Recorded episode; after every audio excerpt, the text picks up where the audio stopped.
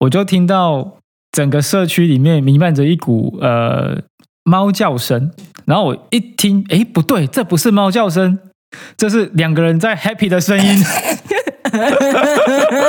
响彻云霄。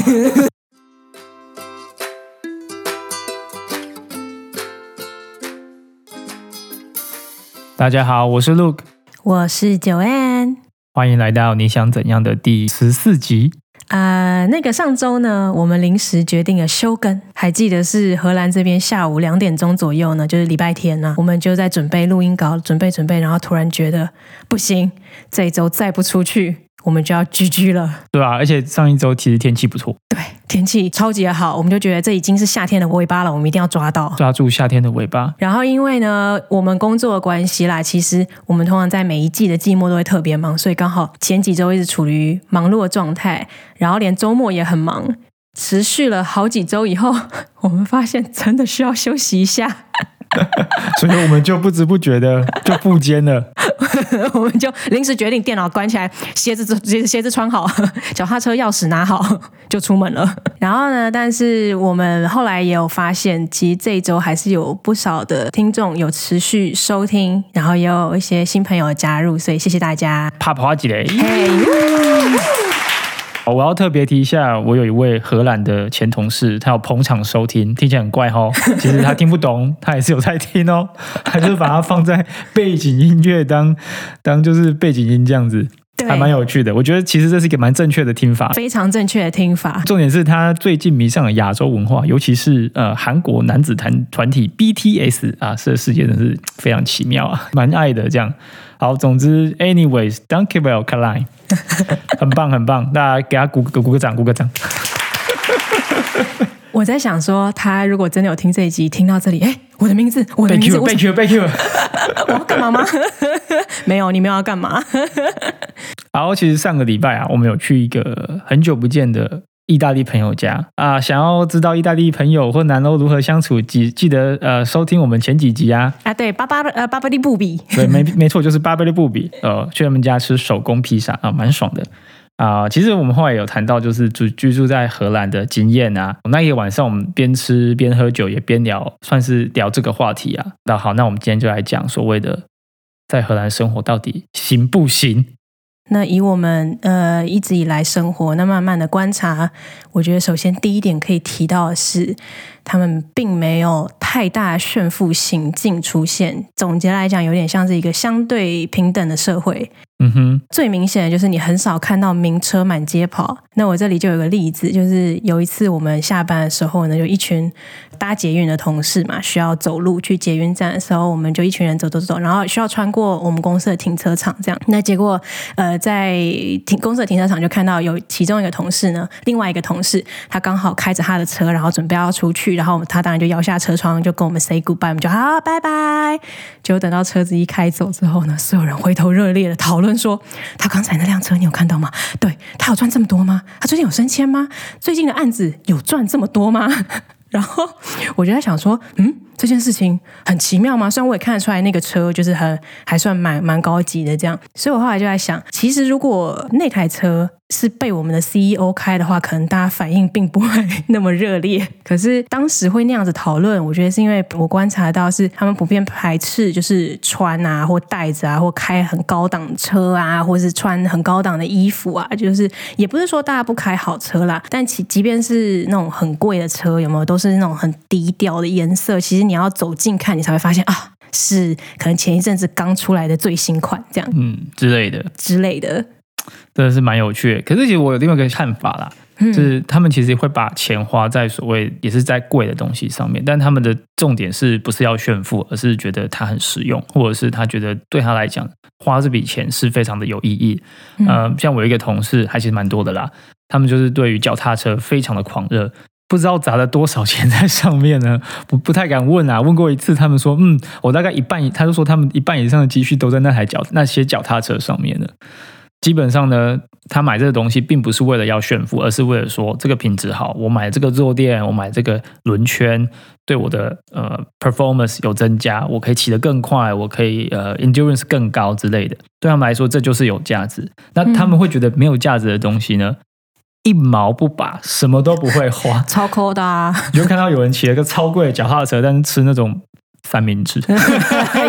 又 又要再表一次，又再表一次，吃我里面就只有 cheese。我们不管录几集都要表一次他们， 没错，他们没有觉得三明治认为没有价值的东西，一毛都不会花。 真的真的，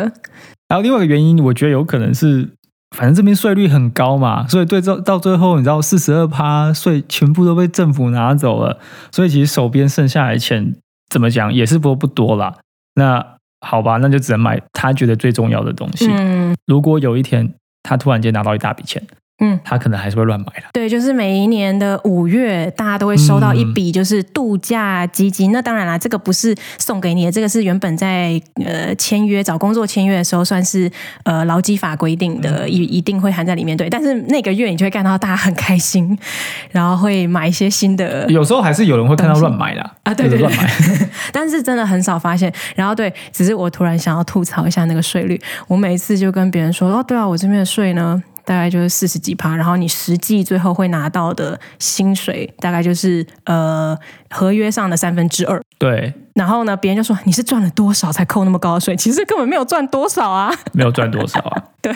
所以我觉得这地方还蛮反映在所谓薪资结构上。嗯，等于说你跟你的同才之间，因为那个税率下去，嗯，就算他比你税前多蛮多，嗯可是当税一扣下去，你到最后也只是几百块的不一样。最后就那个薪资上的账面上的差距，最后只剩下一半而已。对。所以你会知道说，假设你身上有所谓的 people management，你薪水税前看起来好像很厉害，但是税后你一算，你也只比之前那个位置多了个几百块，maybe。对，其实我后来发现，我们也有在讨论说，对啊，你可能薪资上，呃，就每个月比一般没有 manage 人的人呢多个几百块，但是你可能工作量 double 对，其实是一个呃死缺塞葵，塞哎回塞葵。对，所以为什么这边人不想要往上一直冲表现，我也是可以理解啦。因为对啊，我冲了表现，做很多，做牛做马，但是钱也没有多多少对，因。为投资投资报酬率不符合那个比例原则，而且我记得在某个集聚上，好像到八万还是多少，嗯，忘记是多少。可以，嗯如果你们有兴趣，自己去查一下。呃对。税率变五十趴，对对对，某个以上，它会变成扣到几乎超过一半的时候，你对就会想说，我花了这么多时间下去，而且这个是只有你的薪资哦，哈，它不包含你其他你拥有的资产的税。哦，对你资产缴税以外，我觉得最重要的是，我连我妈，就是我觉得台湾人比较没办法接受，像我妈也会靠北一点，就是存款会扣税，哦，对，这边存款会扣税。这边的存款会扣税，你超过多少钱？然后我记得现在一个人是三万块欧元，对，超过三万块欧元的积蓄，那像你看，就是台湾人特别爱存钱，有没有？你可能工作了好几年，你就是存的速度比荷兰人速度快的时候对，你就要开始缴你就税，会觉得很靠背。超靠为什北么我钱放在那边缴管理费就算了，为什么政府要把我钱拿走？就是一个相对平等的社会 啊，真是太靠 北你钱多就是要拿出来救济穷人啊。还有另外一个面向，我觉得是这边的生活还算是比较相对简单啦。 要怎么说呢？是如果大家如果有来欧洲，不管是其他国家或是荷兰玩过的话，就知道这边可能会觉得环境很好啊，非常清幽，步调很慢啊。你以度假的心态来说的话，就是非常不错。嗯？但如果是在这边生活或工作，我觉得这是另外一件事情，因为你每天生活步调都很慢，跟台湾一比较之下，这就是无聊。再来说对，如果你不幸住到小镇，哦，很抱歉，那恭喜你七八点过后就会超级安静，死撑吧，那个睡觉的时候，如果有一根针掉到地上，你是真的听得到的，是真的听得到对猫在打 架，你也听得到。对对我，好讲一个题外话，有一次我在工作，怎么样？ 在那个呃，我们工我们家的小房间工作的时候，我就听到整个社区里面弥漫着一股呃猫叫声，然后我一听，诶，不对，这不是猫叫声，这是两个人在 happy 的声音，响彻云霄，整个整个那个社区中庭全部都是那个声音，然后想说奇怪、欸，现在已经现在才下午一点呢、其实天光很亮的时候，对对对对， 很亮的时候想，嗯这是怎么回事呢？而且刚好那个时间点，我记得那天天气很好，那个时间点是大家有可能午餐结束之后会去自己的阳台对跟自己的后院，我所以。觉得真是真的是吃饱了没事做，就只好来做这件事了所以大家在声音的部分就听了一场 live show 这样。 对，然后我想说，嗯可是我等一下要砍扣哎，怎么办？ 那个蛮大声的、欸，哎，是对，那天不是周末那啊，那不是周末，那是 work day 哦。然后我想说啊，你这样这样，然后听到背景音乐怎么办？我先承认好了，我先跟大家说，先哎、跟不他好意思，说我们后面不知道在逼我们干嘛 哦。哦，我先不是我，不是我哦，我没有在看什么东西哦，我在努力工作哦。 没有放 A 片， 是外面，是外面，不是我。哎，所以大家就现在就知道了，就是那个 Corona time 的时候，大家在家工作 Corona 的时候，呃，对，Corona baby，一大堆。对对对，好啊，当然，如果你住大城市，也是有区别的啦。嗯，像如果是住阿姆斯特丹啊，那就很多事情可以做啊。然后相比小镇、小城镇，像我们现在住的地方，就是相对比较安静，嗯比，较平和，没什么事，没有多大的事情会发生啊。对，但是大城市也有好处啊，就是你可以很方便，有不同的交通工具啊，你可以去到很多地方，非常方便，有好的吃的餐厅、酒吧，也有大麻店啊，有咖啡厅啊。对啊，很多外国人比较容易聚集在大城市，就会相对来说你会觉得比较国际 化。对，真的比较国际化，而且大家的英文也比较好。对，所以就是，而且就就像讲的，就是事情，呃，有比较多事情发生，有比较多 meet up 啊，现在没办法 meet up，但是以前就是有很多活动可以参加这样。那我们现在自己是住在呃海牙的旁边的一个小镇，其实离海牙还是很近啦，但是呢，就比阿姆安静很多。那海牙本身人口也没有到很多，它就是算是一个以荷兰的规模来说，算是一个城市，但对是对，但是以台湾的角度来讲，就是一 个一个没什么事知情道发生的小村落。那如是一个果县吧，是一个县。哎，对，是一个县，对，是个县。然后呢，那但是在这个县旁边的一 一个小村落，就真的是一个小村落。但是好处是呢，就是像刚刚讲的，以现在的 Corona time 来说呢，就真的人很少，我觉得真的感觉比较安全。然后开销呢也比市中心低不少，交通也算还算方便。像我们骑个脚踏车十分钟就可以进到海牙市中心买菜啊什么的，这样。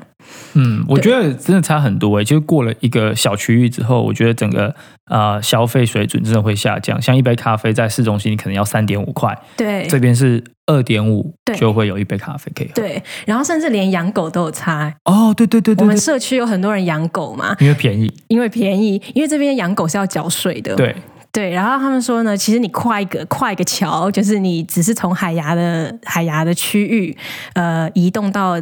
旁边这个小镇的区域呢，你光是缴那个狗的税就少很多，嗯然后那个呃周围也是有比较多那个就是养狗 friendly 的一些设施啊，对啊，像是呃小公园啊，或嗯者是它会设置一些站立的，让你去拿狗便便袋的那种对东对西，对，也是蛮蛮随处可可见啊。但是在海牙市中心里面就比较少看到那个东对西。，这也是为什么我们后来就是原本是住在海牙市中心的，后来就搬 出来，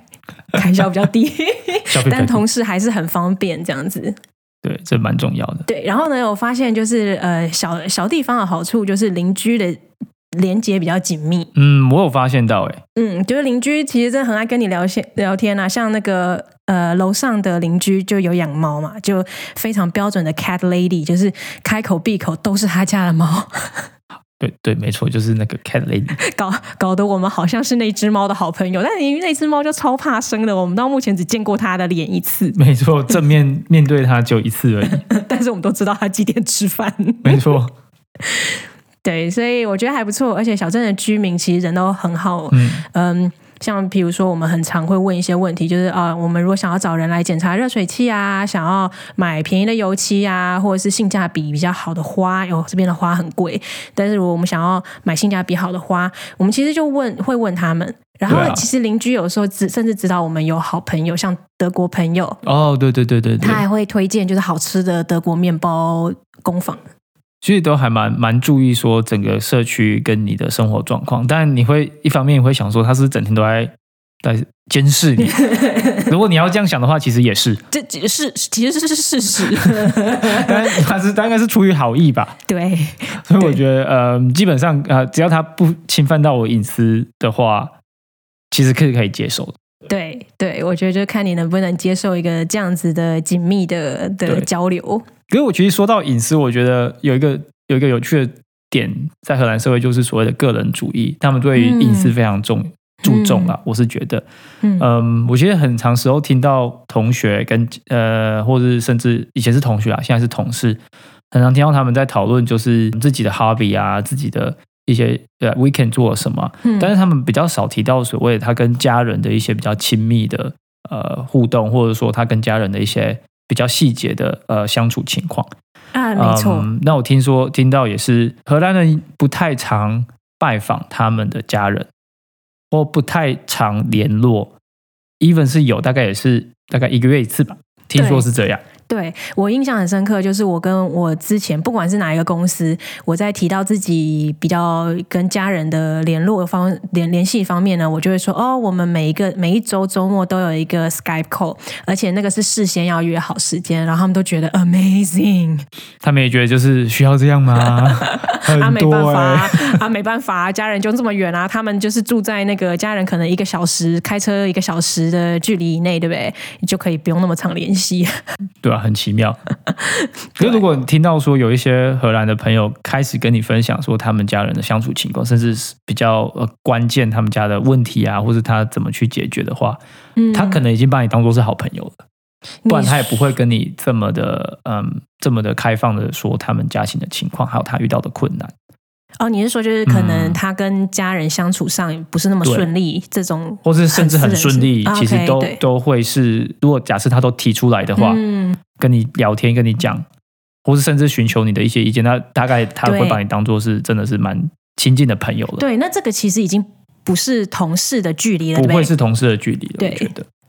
对，没错，这个比较像是已经是朋友的距离了，这样。然后我记得之前在念书的时候，其实有一些荷兰学生，他们周末也都会回到呃老家嘛，对，像这种，而他们都已经把那个行程都排好了吧？我印象中，因为每个学生他们包包里面都会有一个小本本，嗯就是记载所有行事历。哦，对，现在应该是 app 啦，现在应该是 app, 现在应该都已经在手机里面。对对但对这件事我真的想，我真的想起来，就是那个对以前在念书的时候，大家如果要约喝酒、约吃饭或什么，或是哦一嗯正式，如果是更正式，嗯比如说就是哦 project 要哪一天，对呃，我们要哪一天约约在一起打报告什么，他们都会所有荷兰人的动作都很一致，会拿出他们的小本本，没错然后看说让我看一下时间啊，不行，我明天晚上要打球或是什么什么之类的没，错然后大家就要排时间这样。我觉得这也算是一个呃个人主义的展现欸呢、嗯，就是他们呃，因为那个小本本本身就是代表说他想要对自己的行程有一个掌控度，然后其他人其实不太能够去影响他的行程，所以他才会答应某些邀约之前，他要先 check 过我是不是真的有空。对然后因为如果他没有 check，然后已经跟你约好之后再去改的话，他就会觉得他好像对他的行程没有掌控度。正因为是这样，所以来自学校的或是来自公司的，就是非私人的邀约，其实很早就要约好。因嗯为，他有们些甚至是一个月前，甚至两个月嗯前，有时候都已经约好了。对，就比如说呃，不管是学生说我们要一起去 party，或嗯是一起吃饭，那我是觉得在学学生的时候有时候比较有弹性的原因，是因为反正学生通常他是 离你离就是开时家间里。多嘛，对， 就是时间 多，而且就像刚刚讲，很多是外县市的，所以他其实周间就是在学校里，所以其实晚上的行程是比较 free 像。但是像你看，你刚刚讲说，就是有一些学生是呃周周末末要回家的，他就不会让一些周末的邀约去 overrule 他跟家人的时间这样子。对对对，哦，还有另外一个个人主义，我觉得算是一个体现是，嗯，他们其实蛮排斥所谓的权威哦，对，或这个很威明权显。体制的这样，在念书的时候就已经很明显了，很然后上班也明显是。很喜欢去 challenge 老 师，没事就哦为什么哦举手为什么，对，很喜欢 challenge 教授，然后在那个呃上班的时候非常喜欢 challenge 主管。对啊，我觉得这很有趣，就是他们真的很不喜欢，而且尤其是那种上到下的命令对或者是呃指示，对，如果在群体开会啦，嗯，大家在寻找共识的时候，最忌讳就是有人说：“好，我们就是要这样做。”上，而且是由一个上到下的，可能一个 manager 说：“我们就是要这样做。”那大家可能会开始反弹。对，没错。对然后大家可能就会那反弹的方式就是大家会开始七嘴八舌地发表自己意见，对对对，然后或呃是，忽略之前那个人讲 的话。没错，就是完全忽略这样。呃，比较常出现的就是呃，在会议开始，呃，啊大家都要想要避免所谓的有单一的价值观或单一的上到下的所谓的命令。嗯一开始大家都会先把自己的意见提出来，嗯，嗯，其实这时候最重要就是你要把自己的想法先丢出来，嗯大家都要丢，丢完之后，经过一阵的唇枪舌战嗯之后呢，大家就得到了所谓的一个共识， 对呃，然后就决定说好，那我们下一步该怎么做？对，但是从唇枪舌战到共识呢，有的时候是一个非常漫长的过程。对，还蛮 长的。就是以以我们以台湾人的工作习惯，都觉得已经不知道喝第几轮咖啡了， 还没有达到共识。对，然后我觉得这件事也还蛮有趣，就是不一不一定是上到下，而是同时呃，以平辈来说，就是呃以同才来说呢，如果有一个人特别强出头，嗯，大家其实有的时候也会忽略这个人讲的话。至少我的我的我的那个经验就是，因为毕竟个人主义的体现是非常明显的，然后他们是希望每一个人的意见都能够得到发表的机会。嗯，然后大家是有真的去针对这些意见做回复，而不是说呃你特别忽略了什么人或特别排挤谁。 可是如果其中有人他就是非常的 dominant，嗯哼，他会呃，他如果有想要主导的话，其实我会发现，其实你会感觉到整个会议的走向是，大家会尽量让他那个 dominant 讲的那些话就这样呦溜掉，不见，没有人要去接他的大话家。去忽略它。 对对，我就会觉得还蛮有趣。我也遇到有一些人是当共识达到之后，那、会议结束完，他之后遇到每个人都说好，这是我们的共识呢。但他自己会有所谓的个人的意见，那他会说这是共识，但他个人意见觉得是应该是要这样做，嗯，但他尊重这个共识，但他也不能放弃他的个人个人的想法，所以他会附注说个人想法是这样子哦，但是共识是这个哦，哦他一直去强调这两件事情并行。对，所以你是说这个情况有可能是这情况有可能会发生在就是最后的共识达到的那个共识，其实跟他原本的意见是不符合的时候。对对不对？就是因为你最后还是达到共识，代表说，呃，你可能尽量符合了大部分人的意见，但不代表说有每一个人的意见都会完全的被符合，这样，对所以对一定对会某些人稍微比较满意一点，有些人会比较不满意一点，没这错样。然后当比较不满意的时候呢，这个人还是会说我的意见是我的个人意见是这个，但是呃，我们群体最后的决定是这样。没错，嗯，好，再来另外一个，我们觉得想要聊的是所谓的融入，因为这个问题呢，常常接到读者或听众 读者来是信谁？， 读者没有没有读者，我们只有听 众啊。你是指我们自己私人的 Facebook 上面的、啊对对对对读者？有有些人会问说啊，怎么融入之类的。那嗯有两个点会决定你融入的状况，第一是你来这个地方的理由，嗯第二个是你想要怎么样在这边的怎样的生活方式。嗯，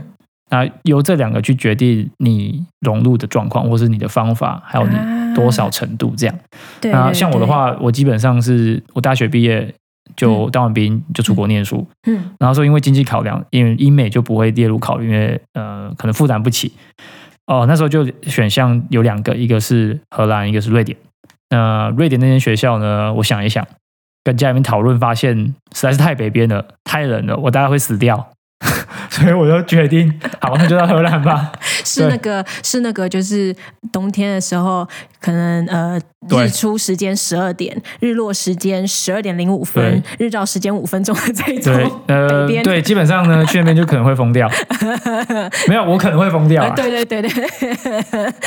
好对，然后那时候就是决定，反正就来衡量念书。念书的时候，其实那时候想的是，哦，其实我没有想要长久留在这边。那时候的想法是我各个地方都想要去玩，各个地方想去试。嗯所以那时候呃，实习到德国啊，那时候其实毕业的时候也有在德国呃面试，然后找一些工作。所以其实对于选项都很开放，因为这样其实。我后来在荷兰，就算是找到工作，我觉得我融入的状况也只是一个普普通通的等级。这样，重点是我之后进的公司，不管是荷兰在地的，或者是呃大公司，其实都算是国际化，还蛮不错的。嗯呃，说不需要讲任何荷兰文，然后同事很大部分也都是国际人士，所以对我，所以我自己个人来说，我也会觉得我融入的情况不是很好，但是我过得 OK。对，那个以来荷兰，呃，为什么来到荷兰的这个理由，其实我跟你蛮蛮相似的，就是也是为了要来呃读硕士。那最开始的考量也是英美的大学，因为我觉得毕竟以台湾人出国留学来说，如果是以西方国家来讲，英美是最主要的考量。这样，因为有大学同学也要来荷兰念书，所以当时就会觉得，哎，好像挺有趣的，我就申请看看好了。因为毕竟，呃，这个荷兰的学校，我之前在念大学的时候，其实呃，我们机械系的教授也有。呃特别提过这个大学，荷兰的 MIT 吗？啊，不对，欧洲 MIT，哎对对对欧洲 MIT，哎 我就有我们所有的学弟妹靠，背因为之后也有学弟妹来念，我们就在讲说，哎、你有听过这个学校？说有啊有啊，就是那个某某教授啊，他上课都讲说都是欧洲 MIT，然后我就问他说，靠背 我就问他说，那你的感想呢？他就，还好，嗯然后我就说。 嗯，我们普通都觉我们都还是觉得，嗯，也还好。但是好啦，虽然我们这样讲，但其实排名也还不错啦，不愧是欧洲 MIT，欧洲 MIT，欧洲 MIT，哎 欧洲 MIT 对，然后呢，当然又像你刚刚提到，就是学费呢，其实以我当时跟我申请上另外一个美国学校比，其实只有一半，所以这真的占我。决定的很大很大的比重，因为这经济是一个最实际的考量。那再来就是因为荷兰的呃硕士班几乎都是全英文授课，不像德国，你可能德文要先学到某个程度才能开始念书。那荷兰这边的硕士班是不需要的。对所以综合考量呢，呃，当时就选了荷兰。那我知道有一些人他在选择的时候可能会想说，那我毕业以后我要留在哪里工作呢？我当时没有这样想，所以就是以只是以读书来说是一个最佳解这样子。嗯哼，而且就是，所以因为这个原因，我在读书期间完全没有学荷兰文，而且我甚至留下来的第一份工作的第一年也完全没有学荷兰文，因为并没有想要在这边长期发展的打算。我是在工作的第二年才开始学荷兰文，这样。嗯，而且后来回想，念书其实，在学校的环境还是比工作以后生活的环境更加国际化。对，我我的也有感这样觉觉得，我的感觉是在念书的时候，其实很不荷兰，非虽然呃常不荷兰，对，虽然当时已经有很大的文化冲击了，但是后来等到开始工作以后，就觉得说啊，那个还是很国际化的。对，对所以就是因为开始工作了一年之后，发现嗯不行了，好像还是要稍微多想点办法，因为不然这样生活实在是不怎么开心，所以才开始有想要念荷兰文的念头。这样，这样子看回来，我们现在这个情况，嗯其实就算我们荷兰文练到什么程度，因为我们还在所谓的自己的 bubble 里面，因为我们住比较靠近大城市啊，而且又在很多 international expat 的公司里面工作啊，对，对啊，其实英文就很 OK 了，其实不需要荷兰文。这就是我们所谓的 international bubbles，嗯，在这个泡泡里面，我活我们活得很舒服。 而且我们朋友也都是英文很好的荷兰人，就算我 们试着跟他讲荷兰文，他大概过了两秒钟就说：“请你不要再讲，请你不要侮辱我们家古玉温，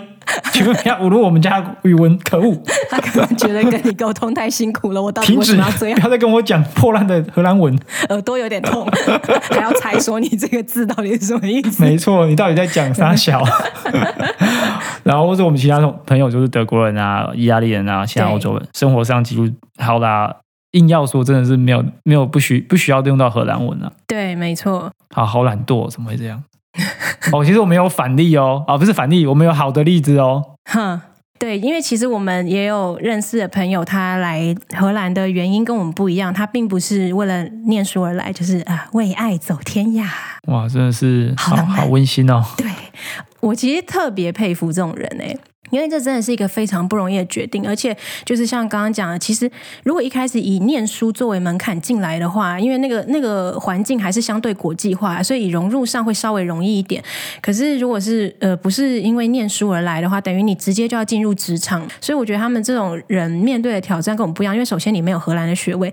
其实这其实有蛮多人，他们来之前已经有其他国家的工作经历，哦，而且不是只有在台湾，在其他国家工作经历。但是因为这是国外的工作经历，荷兰这边其实不知道怎么去呃评估。呃，这个这个工作经历对他们来说有没有效果？对那像荷兰学位就蛮容易做评估的，所以其实就算你之前有一些工作经验，其实你面对的是一个非常竞争的的产业，而且荷兰人也不知道怎么评估你。再加上如果刚好你的产业又特别饱和，对，要跟很多荷兰人竞争的时候，他们其实变成说，好，那可能荷兰文就变成需要加强的一个呃方向。了解。通常为爱而来的人呢，他可能就是人生的规划比较偏向长期的，而且更加需要融入的，所以对荷兰文的态度会非常积极。了解。然后其实我们现在这个状态就是有种啊、呃在这边待的时间也算是够久了。然后假设有另外一些选项是嗯、呃增加生活的丰富度的话，其实我们是会选择的，会去呃等一下会去开拓，说走就走，对，说走就走，现在马上。 啊，没有了，没有了，继续录，继续录。我们我们每一年都是这样子，我们每一年都是这样跟我们的朋友说，结果想想我们还是在那边待很久啊，到底发生什么对啊事？ 我觉得每次都是在年末、欸，哎，我都一直跟人家 讲说，我明年就要出去，我明年就要去别的地方，我明年我真的是讲，我真的跟你讲，我明年就要走了， 啊，都没有 走，一回首发现默默的也待了十年靠了。背。然后，但是我们后来也还蛮惊讶的发现，即便是十年这种听起来好像，哎，你应该已经是荷兰人了吧这种年数，但是其实身边蛮多人待了呃十年、十五年以上的人，嗯其实他们也是有一种游离状态，就是有一种啊，如果我有机会的话，还是可以离开这个地方。所以我觉得这就是自己的心态跟自己的打算。对如果一直都是处于这种游离状态，可能就是对于融入这件事情会有不同的策略跟考量，这样。看你喜欢哪一个状态，对就是这样。对，想要来荷兰念书工作的人，你们觉得你们的原因、还有目的，还有你想要成就什么样的生活方式，我们就很有兴趣。嗯，我可以跟我们留言跟我们讲，耶！对我也很我也很好奇这样。还有就是已经在这边的大啊家融入状况如 何？有时候来交流一下。对，还有准备要离开的人，啊，对，我们可你以们热的烈，感想是什我么？们其实可以这个蛮有，这个其实是最有趣的，我觉得我们可以热烈交流 一下， 这个是热烈交流。留个电话号码啊，去哪 里啊？拜托来跟我们交流 一下。好，记得留言跟我们说。好，今天就先这样子了，拜拜。拜